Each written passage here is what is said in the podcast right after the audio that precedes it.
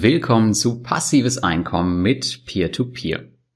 Im heutigen Beitrag geht es um das Thema Robocash investiert nicht. Wird's noch was? Der Frage wollen wir mal nachgehen.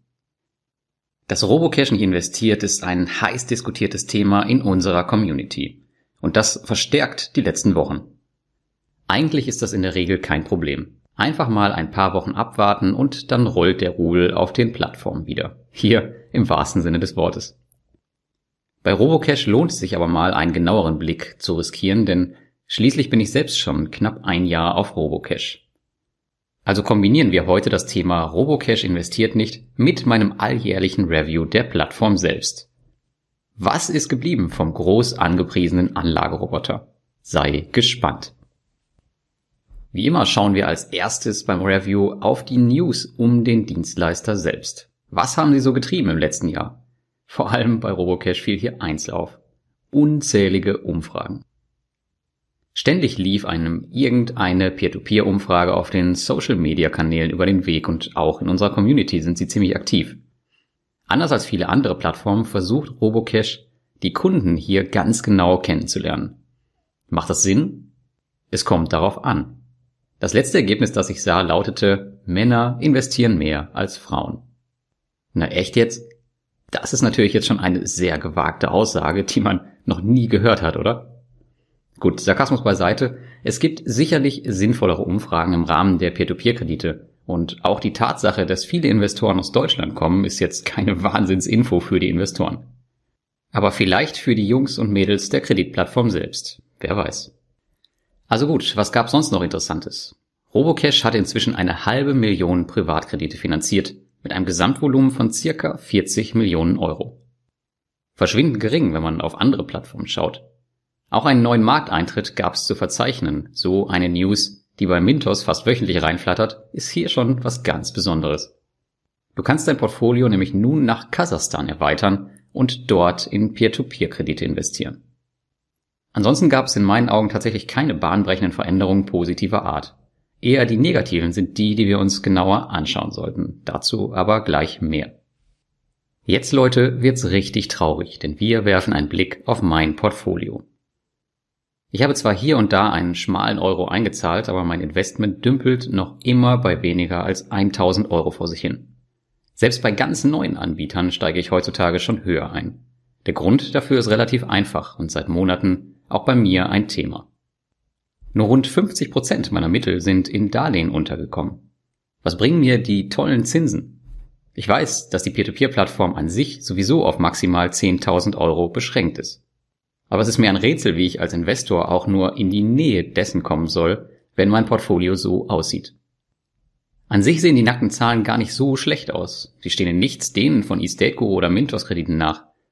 Die Rendite ist mit 14% meist pauschalisiert und hier gibt's keine Diskussionen über sinkende Zinsen. Bisher. Alle Kredite sind ohne Wenn und Aber mit der Rückkaufgarantie abgesichert. Überfällige Darlehen sind mit 25% auch eher im niedrigen Bereich angesiedelt. Immerhin konnte ich circa 58 Euro Zinsen mit den paar Kröten abgreifen, die ich seitdem dort investiert habe. Das ist ja schon mal was desto größer ist eigentlich auch die Enttäuschung, dass hier einfach nicht mehr zu gehen scheint, zumindest momentan. Den maßgeblichen Übeltäter der nicht investierten Kredite kann man schnell finden.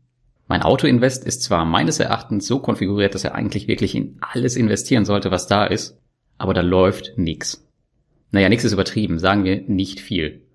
Ich kann mich nicht erinnern, wann der letzte Zeitpunkt war, als mein gesamtes Geld auf Renditejagd war. Was soll man aber auch erwarten? Ein Kredit mit einer Laufzeit von ein paar Tagen ist halt einfach schnell zurückgezahlt. Ein Grund, warum Bondora zum Beispiel so liquide ist, ist die lange Laufzeit von deren Krediten. Die kurze Anlagedauer, ein Aspekt, der von vielen als Sicherheitsvorteil gesehen wird, ist für mich aus Investmentsicht ein eklatanter Nachteil. Was habe ich von ständig zurückkommenden Krediten, die am Ende Liquiditätsprobleme vom Feinsten verursachen? Ich bin nicht umsonst ein Freund von langen Anlagezyklen. Robocash kann mein Geld gerne für fünf Jahre bekommen, wenn Sie es dann auch verdammt nochmal investieren. An sich gefallen mir die Einstellung des Autoinvest. Als einer der wenigen Peer-to-Peer-Dienstleister hat der Anlageroboter mit russischen Wurzeln die Möglichkeit, aus deinen Rückflüssen ein passives Einkommen zu machen. Das, worauf so viele abfahren.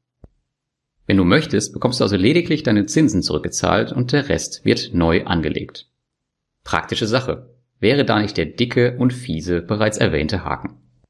Was sagt denn unsere Community dazu?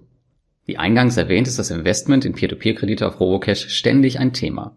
Meist stehen alle vor der gleichen Herausforderung wie ich momentan. Manchmal geht es auch um die steigende Rate der Überfälligkeit. Schaut man aber trotzdem auf das Portfolio, sieht es meist ähnlich aus wie bei mir. Nur circa die Hälfte des Geldes ist im Umlauf. Der Rest liegt rum und guckt blöd aus der Wäsche. Und das vermutlich nicht erst seit gestern. Wir reden hier also keinesfalls mehr von einem Einzelfall. Ganz im Gegenteil ist es ein weitreichendes Problem. Wenn man auf die Portfolios schaut, bekommt man ein bisschen den Eindruck, als würden bei Liquiditätsengpässen nur circa 50 Prozent des Kapitals unter die Leute gebracht werden. Alles scheint gleichmäßig über die Kunden verteilt zu werden, abhängig von der Portfoliogröße und des zur Verfügung stehenden Kreditvolumens. Im Sinne der Fairness macht das natürlich durchaus Sinn. Was dagegen aber durchweg gut funktioniert und was auch die Community bestätigt, ist die Rückkaufgarantie. Trotz der Hakeligkeit der Kreditverfügbarkeit auf Robocash werden überfällige Kredite problemlos zurückgekauft und somit hat hier niemand Ausfälle zu beklagen. Mein derzeitiges Fazit zu Robocash. Aufgrund der erwähnten Punkte habe ich mich dazu entschieden, hier erstmal kein frisches Geld mehr zu investieren. Die schöne Rendite scheint mir wertlos, wenn man den Investoren über einen längeren Zeitraum nicht die nötigen Mittel bereitstellen kann. Das soll aber kein Vorwurf an die Plattform selbst darstellen, denn alle haben damit zu kämpfen, einige mehr, die anderen weniger. Und sogar Mintos hat es ja zuletzt getroffen. Ich persönlich würde mir allerdings wünschen, dass hier die Kredite aufgebohrt und mit einer längeren Laufzeit versehen werden, so wie es beim neuen Anbahner aus Kasachstan der Fall ist, wo die Kredite teilweise bis 180 Tage laufen.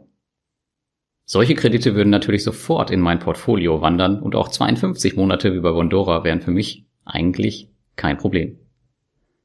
Auch wenn ich mir bewusst bin, dass die Plattform trotz Rückkaufgarantie sicherlich nicht die sicherste ist und vermutlich in fünf Jahren nicht mehr existieren wird. Aber hey, ohne Skin in the Game sammelst du halt keine Erfahrung und natürlich auch keine Rendite. Wir müssen aber als Investoren trotzdem aufpassen, dass wir nicht in die Kategorie Stupid German Money fallen. Daran dachte ich, als ich einen Satz von Robocash-Gründer Sedov im Internet fand. Dort geht es darum, dass wir Deutschen dank unseres hohen Einkommens und der Restriktionen bei Peer-to-Peer-Krediten hierzulande der unoffizielle Anführer bei den Peer-to-Peer-Krediten in Europa sind. Auch wenn ich hier also ganz klar Investor bleibe, schätze ich tatsächlich das Plattformrisiko von Robocash nicht als gerade gering ein. Ich traute dieser Plattform von Anfang an nicht wirklich über den Weg. Das heißt nicht, dass sie ein Scam sind. Das glaube ich ganz im Gegenteil nicht. Scam-Plattformen sammeln in der Regel Geld ein, bis der Arzt kommt, und das tun sie nicht. Dennoch bleibt es ein komisches Gefühl.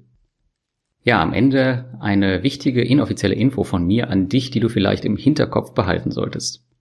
Ich habe lange überlegt, ob ich diese Info einbauen soll, aber ich finde sie durchaus nicht unwichtig. Normalerweise bekommen wir Blogger Provisionen, wenn ein Abschluss über die Links der Plattform stattfindet. So war es auch bei Robocash bis jetzt. Die Plattform hat vor kurzem das Partnerprogramm für die Blogger gestoppt, was eher ungewöhnlich ist und sie so ziemlich die erste ist, die diesen Schritt geht, meines Wissens. Gründe dafür wollte man mir nicht nennen, aber man munkelt, dass es mit der Regulierung in Kasachstan zusammenhängt und dass von dort aus die Kreditverfügbarkeit wohl nicht allzu gut ist. Ich hätte jetzt natürlich auch sagen können, gut, ich schreibe den Artikel nicht, aber ich finde es genau in dieser Situation wichtig, weiterzuschreiben und nicht auf Affiliate-Provisionen zu schauen, wie es leider viele andere Blogger tun. Für mich bedeutet das zusammengefasst, die Plattform hat keinen Bedarf an weiteren Renditejägern. Daher bleibt sie auf absehbare Zeit eher was für kleine Geldbeutel und den schmalen Taler. Was natürlich auch überhaupt nicht verwerflich ist, das zu nutzen. Am Ende liegt die Entscheidung natürlich wie immer bei dir. In diesem Sinne wünsche ich dir viel Erfolg und dass du weiterhin die richtigen Entscheidungen als Investor triffst, egal ob du auf Mintos, Estate Guru, Bondora oder halt hier investierst. Es wäre jetzt natürlich cool, deine Erfahrung mit Robocash zu erfahren. Ähm, wenn du Bock hast, schreib sie doch einfach in die Kommentare unter meinem Blogartikel, damit wir da ein bisschen diskutieren können. Ansonsten wünsche ich dir ein schönes Wochenende und wir hören uns wahrscheinlich in zwei Wochen.